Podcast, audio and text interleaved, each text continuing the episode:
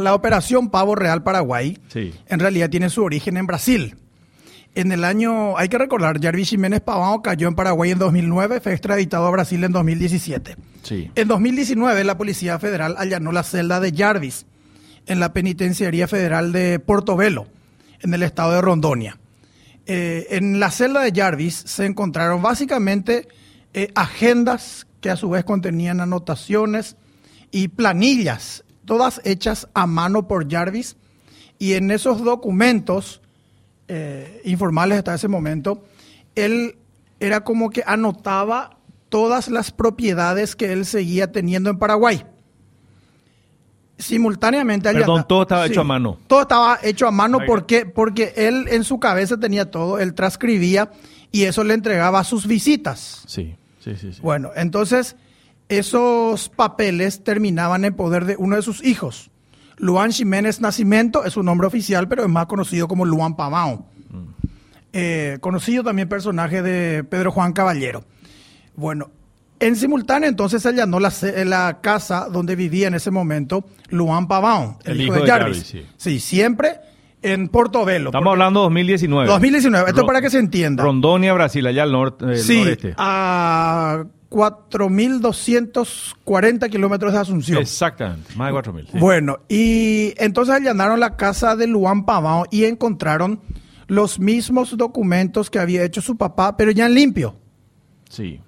Y en los dispositivos electrónicos de Luan, como su computadora, sus celulares, etcétera, se encontraron numerosas comunicaciones que él tenía personalmente con los que les administraban sus bienes en Brasil y también en Paraguay.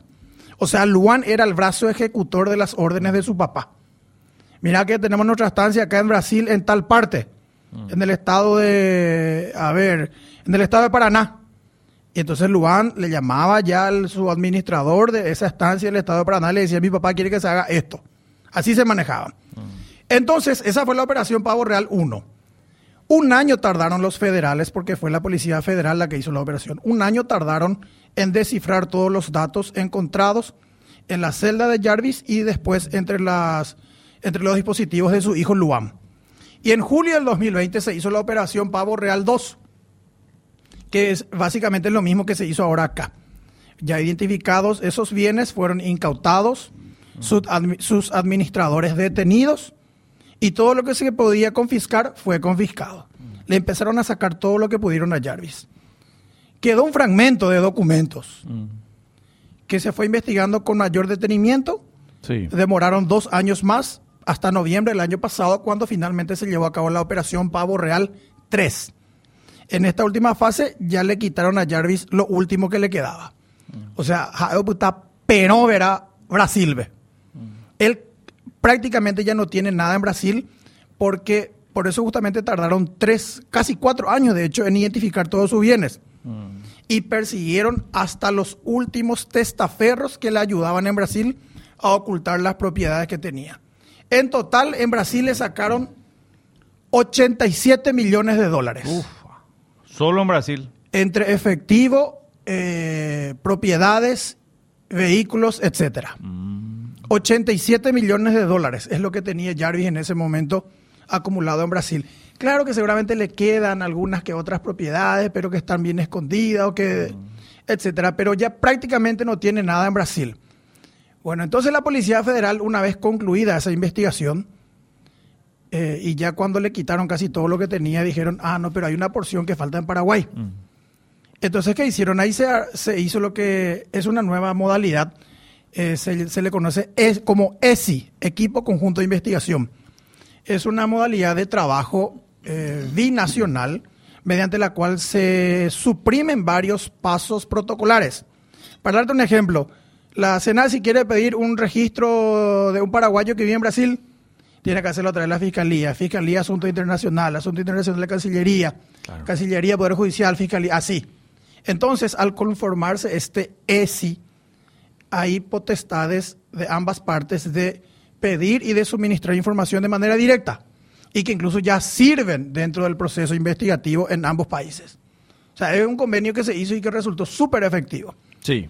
Entonces, los federales, a través de un ESI, dijeron a los antidrogas paraguayos, bueno, tenemos acá, le sacamos todo lo que pudimos ya a Jarvis y ahora nos sobra esta porción de papeles y de datos que a nosotros nos dan cuenta de que él tiene por lo menos 100 propiedades todavía en Paraguay. Y no nos va a servir de nada sacarle todo lo que tiene acá en Brasil si él sigue operando con lo que tiene en Paraguay. Y a partir de ahí fue que ese equipo se conformó el ESI, el fiscal adjunto de narcotráfico Marco Alcaraz, eh, le dio la titularidad de la causa a Osmar Segovia, uno de los fiscales de narcotráfico. Que es la cabeza de todo Que es el titular de la causa, de hecho, sí. Mm. Y le designó como coadyuvantes a Fabiola Molas y a Isaac Ferreira. Son tres en total. Sí, además de los analistas de la Secretaría Nacional de Inteligencia. Eh, son analistas, entre paréntesis, analistas muy jóvenes. Eh, hablando mal y pronto, vuelan los nuevos agentes Pero con especiales. buena porque- capacidad, Sí, sí. mucha capacidad. Porque es como armar un rompecabezas. Sí. Y esto oficialmente recién fue en abril del año, eh, en abril de 2021 entró el pedido de cooperación, pero recién después de Pavo Real 3 fue que, que fue en noviembre del año pasado, recién después fue que Brasil liberó los documentos. Ah, poco tiempo. entonces. Claro, por El eso, o sea, El trabajo acá fue de siete meses. El- la parte eh, que trabajaron a full, por decirlo así. Claro, plenamente. Sí, porque Brasil ya avisó, hay, Brasil ya avisó en 2021, hay documentos sobre Claro, Paraguay. pero una cosa es que hay documentos, otra cosa es que ya tengas todo. Pero en 2022, cuando Brasil ejecutó Pavo Real 3, ahí recién ellos desclasificaron para Paraguay todos los datos que consiguieron. Y lo más valioso creo que fue la interceptación de los correos electrónicos de Luan Pamao, Del hijo de Jarvis. del hijo de Jarvis. ¿Con quién? Sí, porque eh, tenía... ¿Pero con quién, perdón? O con no, mucha y los correos electrónicos, ahí está, con sus tentáculos en Paraguay. Con los brazos operativos. Porque- claro, porque Ya. Luan operaba, Luan escapó de la frontera después del atentado contra Rafat, porque Luan era en Pedro Juan un productor musical, entre comillas. Sí. Y él había producido varios eventos con un hijo de Jorge Rafat. Se había mencionado incluso que eran muy amigos el hijo de Jarvis y el hijo O sea, de los Rafat. dos hijos de Rafat y de Jarvis eran sí, amigos. Eran y socios. después Jarvis le mandó matar a Rafat. Entonces ahí se disolvió esa sociedad. Esa amistad. Esa amistad. Más vale. Por Viroreí, ¿verdad? Eh, sí, una pavada. Mi papá le Bueno. mandó matar al otro y ya está. Y ahí es que la Senada empieza a armar el O rompecabezas. sea, eso, perdón, eso, eso de Jarvis, pe- perdón que haga un énfasis Sí. a lo viejo a lo mejor, pero eso es definitivo. Jarvis Jiménez Pavado le mandó matar a Rafat. Y él no fue condenado por eso, porque si a él le iban a abrir un proceso y condenar por eso, tenía que quedar más tiempo preso en Paraguay. Sí. Oficialmente no. Pero la información que se maneja a nivel de antidroga, claro, policía, de, de hecho fiscalía, ya no lo procesaron acá porque, porque él tenía que ir a Brasil. pero él estuvo detrás. Eh, fue una sociedad entre el don Leonel Rumich da Silva, alias Galán, el que en aquel entonces era el nuevo jefe del PCC en la frontera y que quería Y- entrar a Pedro Juan y Rafa no le dejaba. Y el motivo entonces, el motivo de Jarvis- para- la pelea Jarvis-Rafat. No, no hubo pelea Jarvis Rafat. Acá el elemento común fue, llegó un muchachito que se, que se le decía Galán, Sí, eh, emisario del PCC, Sí. contado con la bendición. Él quería entrar a Pedro Juan y Rafat no le dejaba. Rafat monopolizaba todo.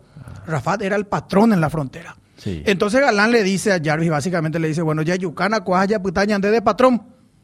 Y entonces en una alianza se ejecutó el atentado. solamente por una cuestión de ese negocio. Solamente para destronar raro, o para sacar del camino a Jorge. Rafat. Porque si venían teniendo una relación ya desde hace mucho tiempo y, y eso no se había descompuesto, se descompuso por eso nomás. Por ejemplo, cuando Sergio Lima dos Santos, el sicario que le mató a Rafat con el antiaéreo Browning calibre .50, cuando él fue preso, el que le acogió fue Jarvis, Mm, por ejemplo. sí. O sea, que Y- esas son pruebas, digamos. Claro, y. Sergio, Sergio Lima dos Santos contó que el que manejó la camioneta que con la que igual atacaron a Rafat era eh, un, brasileño que ya había caído preso con Galán. O sea, ahí está la conexión entre ambos. Ya. Él fue La cayó herido, ¿verdad? Sí, él fue herido porque los guardaespaldas de Rafa reaccionaron, dispararon ráfagas, pero después Sigue corrieron. preso él en la cárcel. ¿Cómo? Sigue preso. Sí, él ¿verdad? tiene 34 años de condena. Y uno de los que le disparó era Marcio Ariel Sánchez, alias Aguacate. Esa en la ese momento jefe de seguridad de Rafat y ahora ya fallecido. De hecho, la camioneta con el fusil antiaéreo que se usó para matar a Rafat se abandonó frente a un o en el predio de una propiedad registrada a nombre de la mamá de Jarvis. También. Mm. en O sea, que había muchos elementos para Claro. conectar a Jarvis con eso. Bueno, ya se elimina el año de ruta, Vamos ¿verdad? a seguir, pero es importante. Se está entendiendo. porque ahí estamos hablando de los dos pesos pesados, por eso Claro. a insistir con lo de Rafat y Jarvis. Bueno, y ahí nos faltó completar entonces. Cuando finalmente muere Rafat, Sí, ¿qué pasa? Galán traiciona a Jarvis. porque ahí Galán fue más codicioso.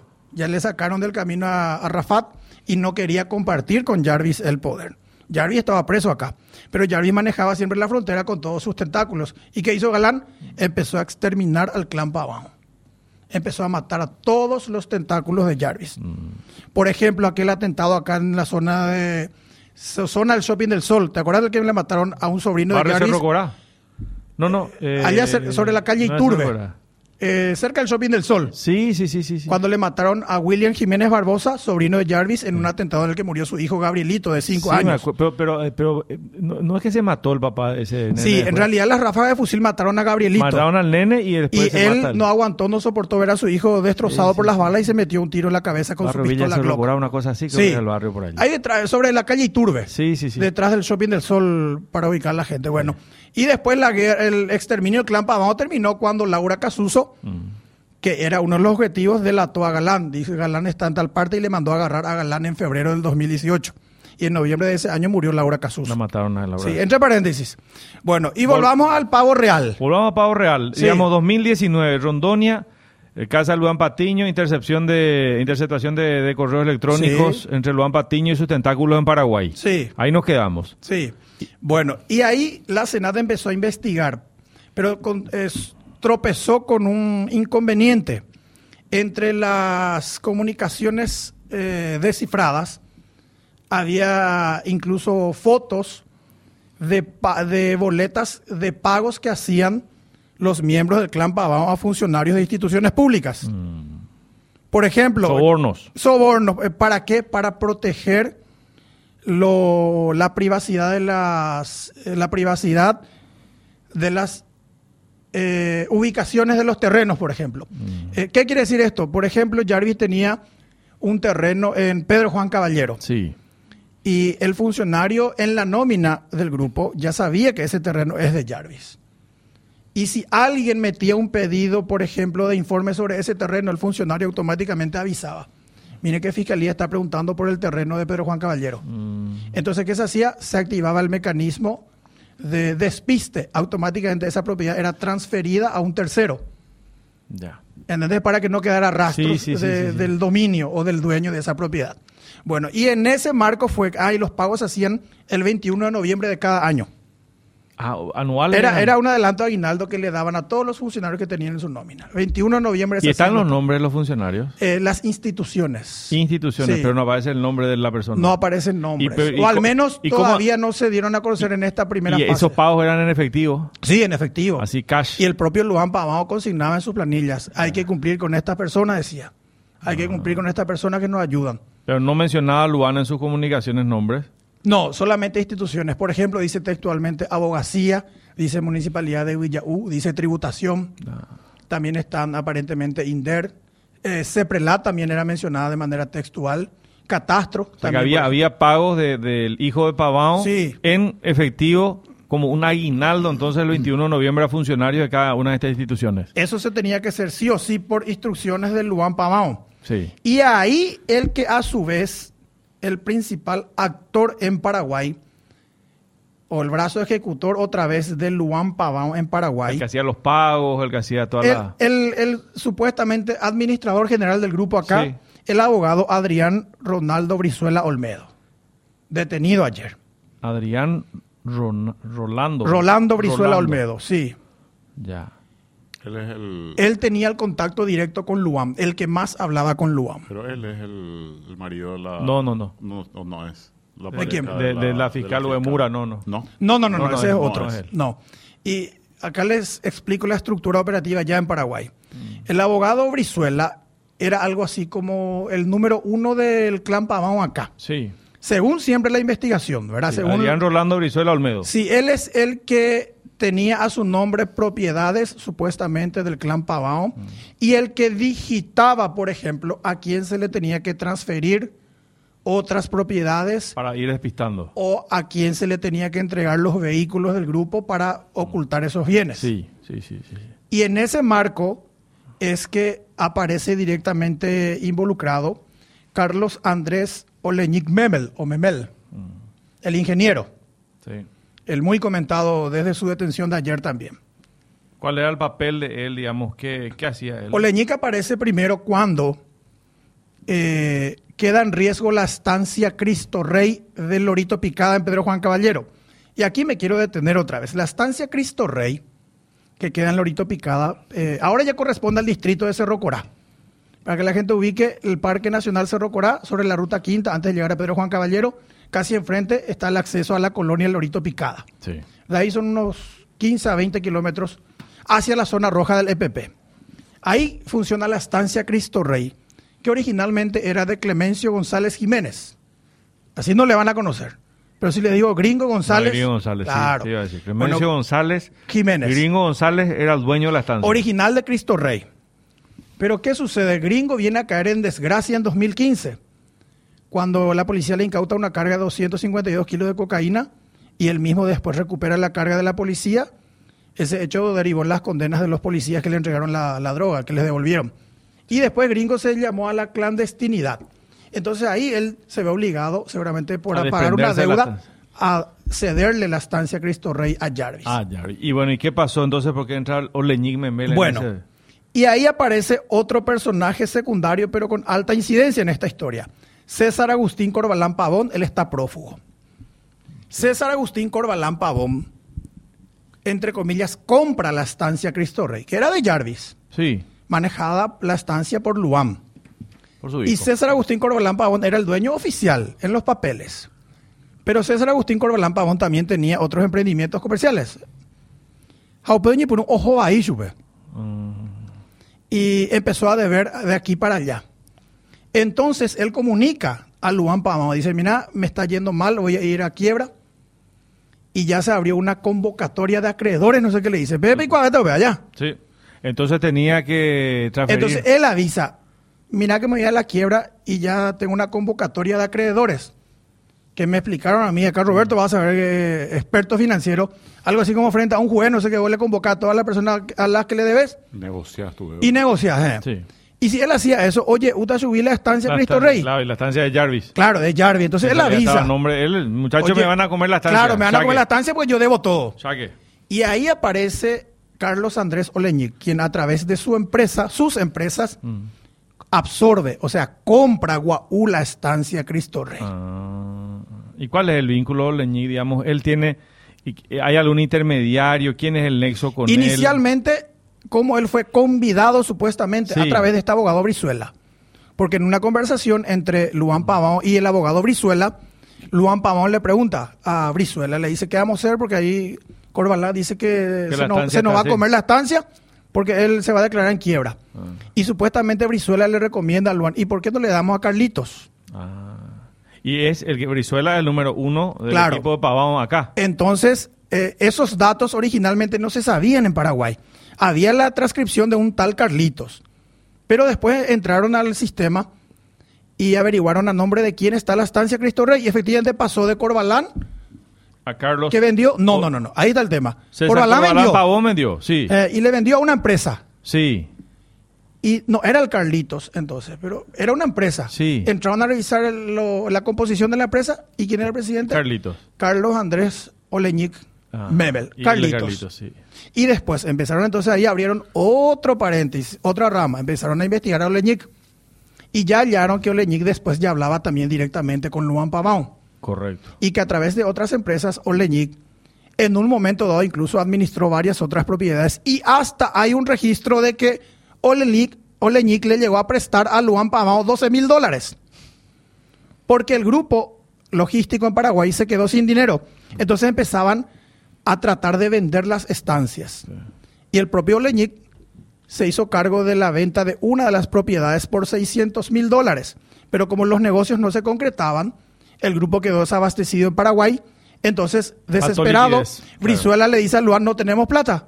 Nos quedamos sin plata, acá hay gasto que hay. Entonces, ¿y cuánto necesitamos? Yo urgente necesito 12 mil dólares. Bueno, ¿y quién nos puede salvar? y Carlitos. Carlitos. Puso los 12 mil. Se revisó después el sistema eh, bancario y había en esa misma fecha una erogación de 12 mil dólares en cheques, o sea, en un cheque que hizo la empresa de Carlos Oleñic.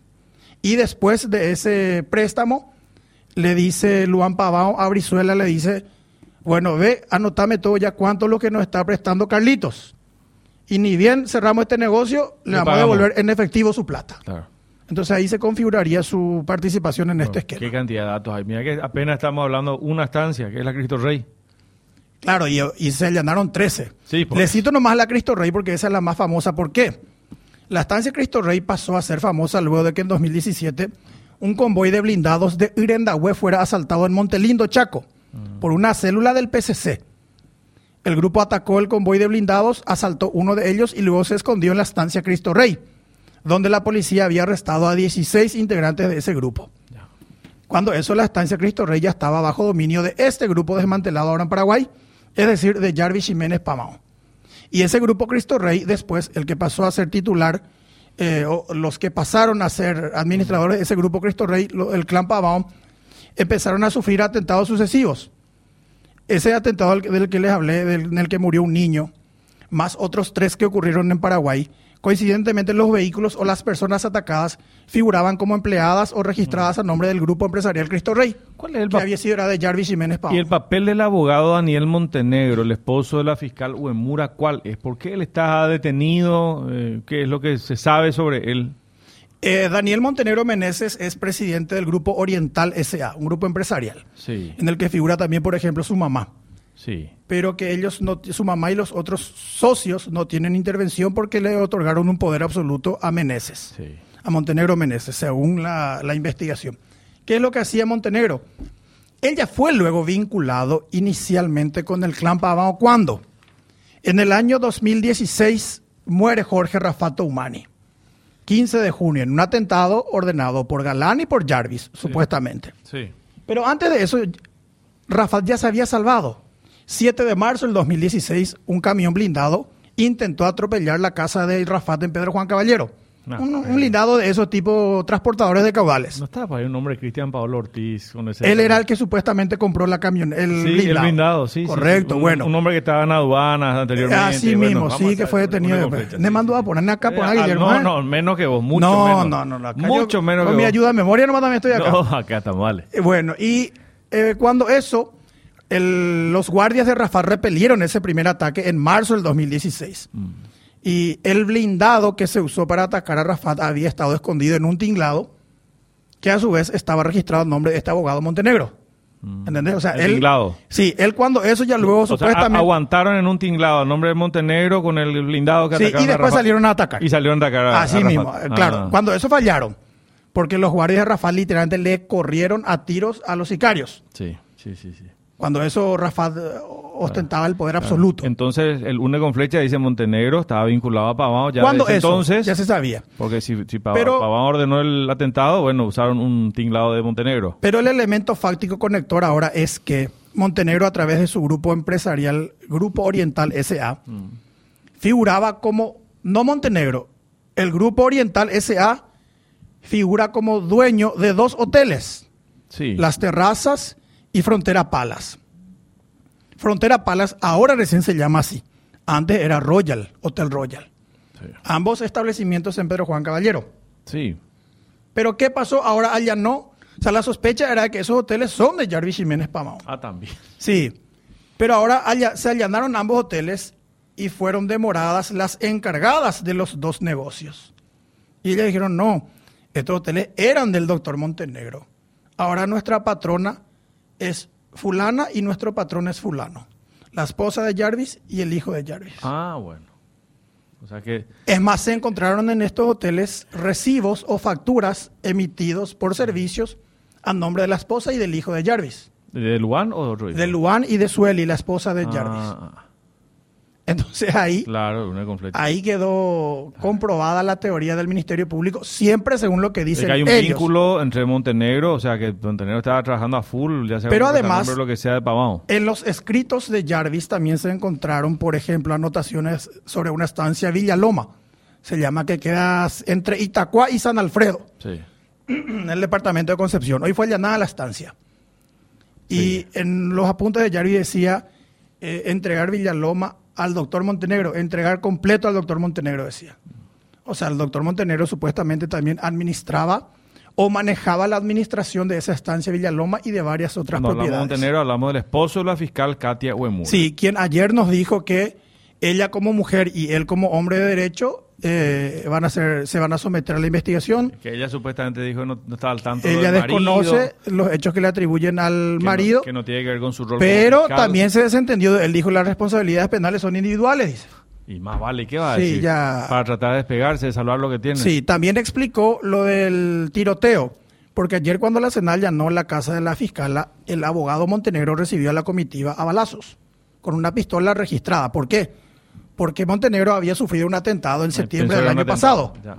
Entonces, de esa vez él andaba con miedo y él incluso compró y registró la pistola que se incautó ahora.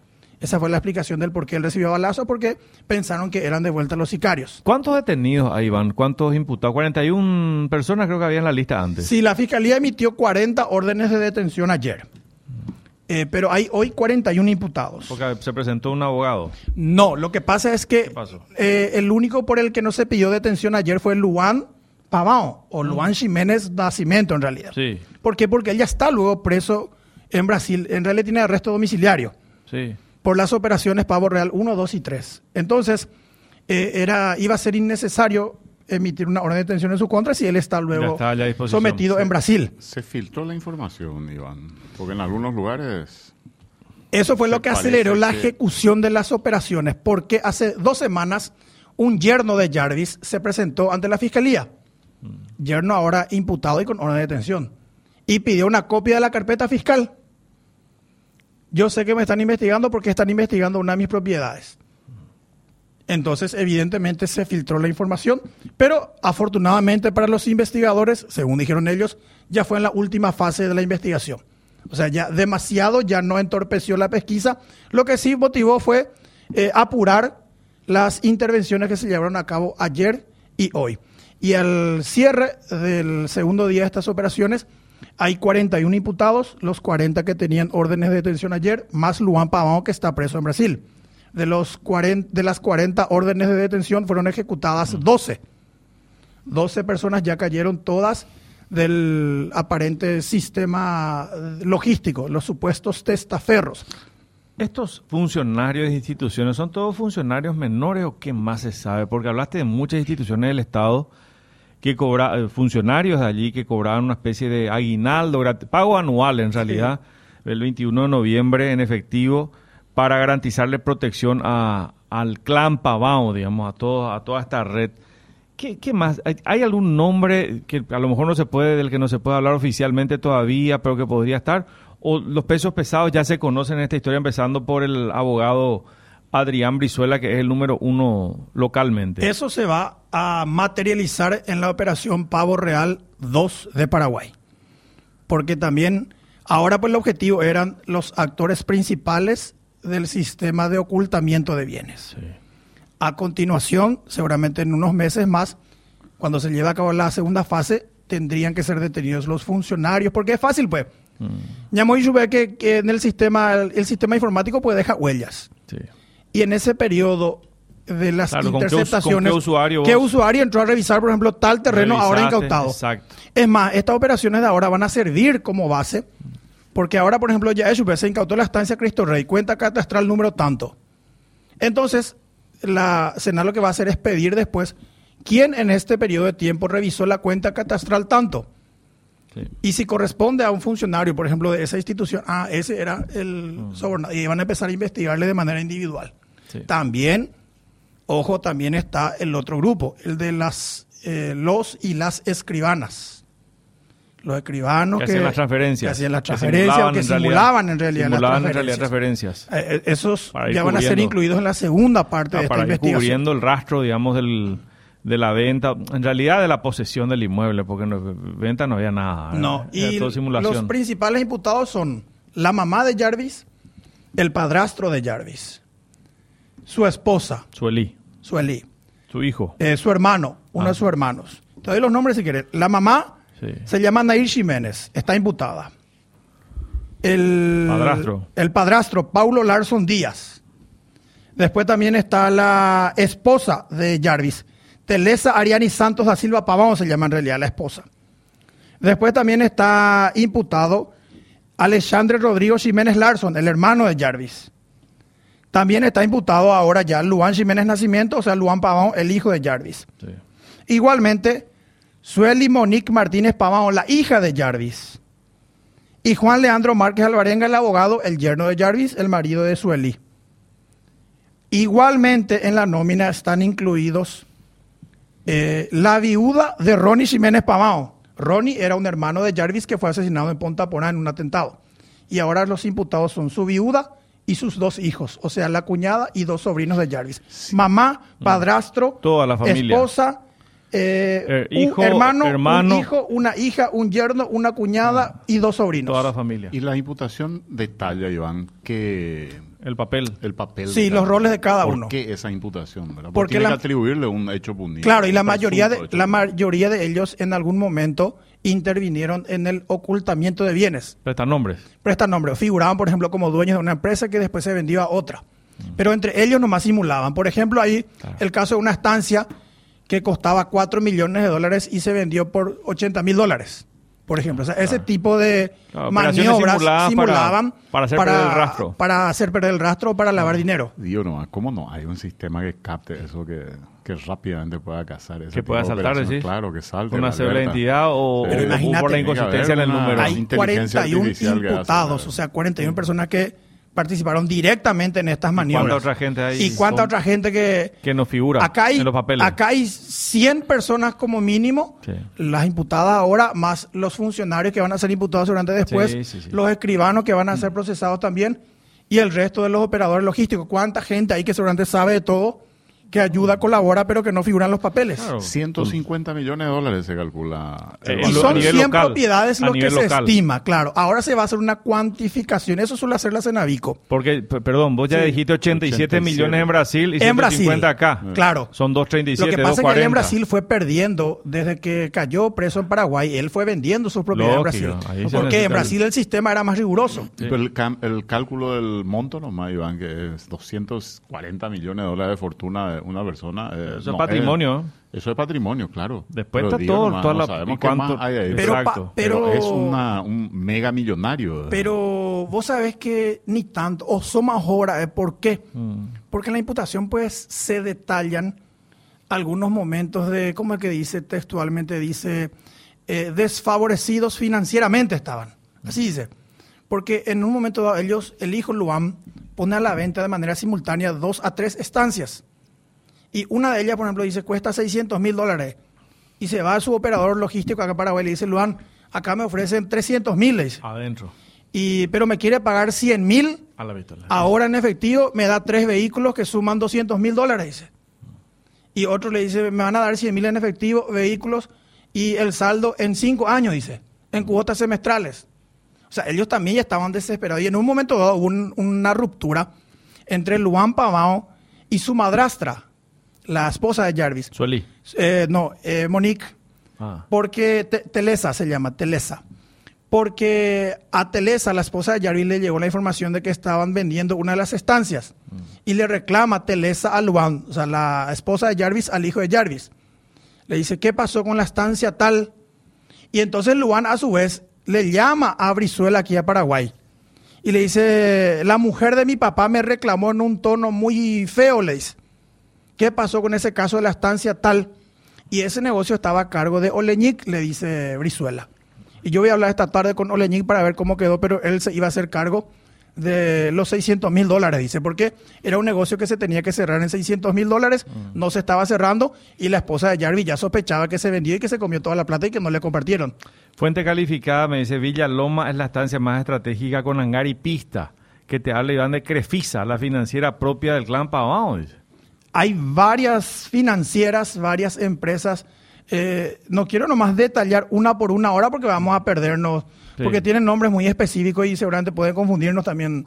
Por eso simplemente hablaba más de la Está de los roles. La imputación, eso. Sí, está toda la imputación. Ah, Sí, perfecto. sí, claro, claro. O sea, todo. es información oficial, digamos. ya. Sí, to- todo lo que estamos comentando es información oficial. Sí, así mismo. Vea la situación básicamente. O sea, oñemo penota la Jarvis Jiménez Pamao Paraguay bebé. Dice maestro, bueno, acá para tu ego tenés miles, miles de, de- de cosas. Dice maestro, maestro Iván, qué memoria, capacidad, Netflix. No, acá con mi agenda estoy Tu compañero le dice a un periodista no tiene- impecable. no, Mentira, no está, no está No leyendo tiene nada. nada, mano. No tiene nada. Googleó todo antes de entrar. Pero Claro, no. claro, claro. Google todito, sí.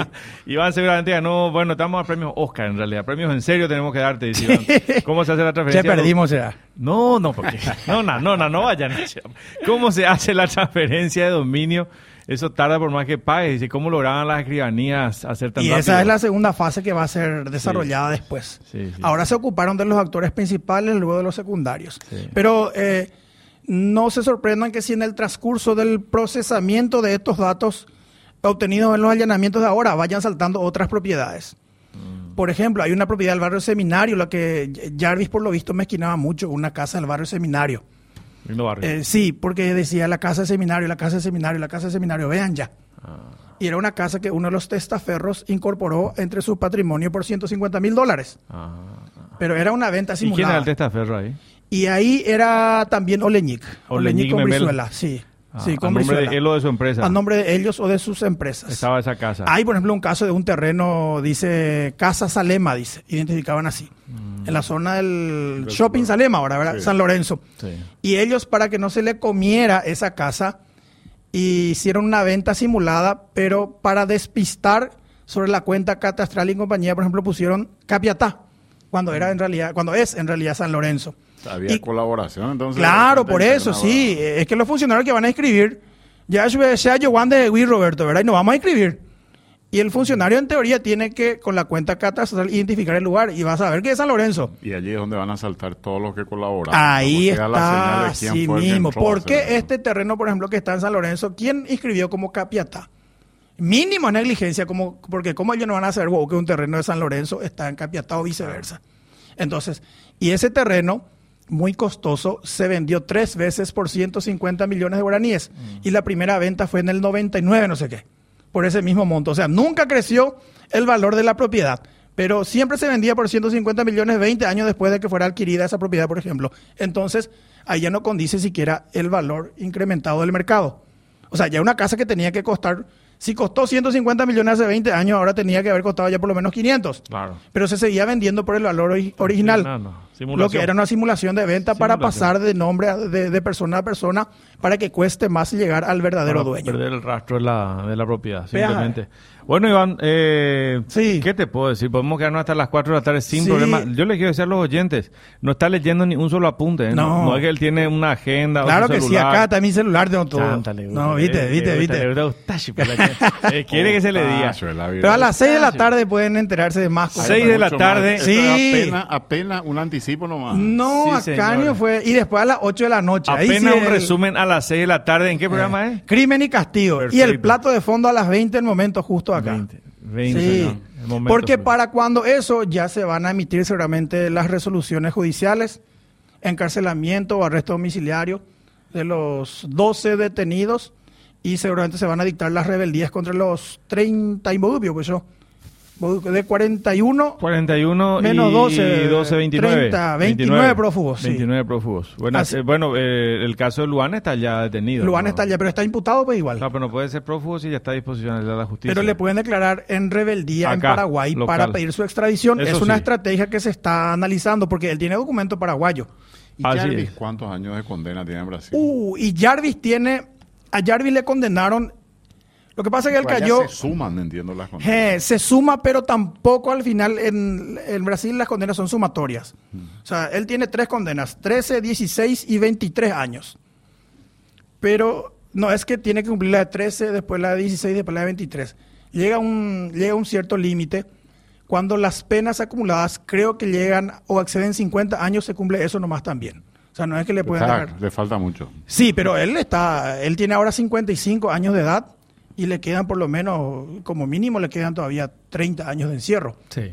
porque él fue condenado y las cosas, lo que son las cosas, ¿verdad? Él tiene una condena, la última condena que le impusieron el año pasado es de 23 años, pero es por un caso de tráfico de cocaína detectado en 2010 en Brasil.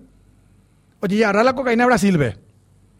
Ah, oye, condena para la traficante cuera. Y después la investigación determinó que la droga se fue de Paraguay.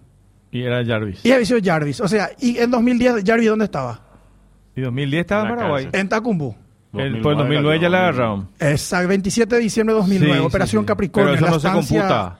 Esa claro, no eh, se pero computa todavía. las tres condenas que él tiene en Brasil ahora Sí.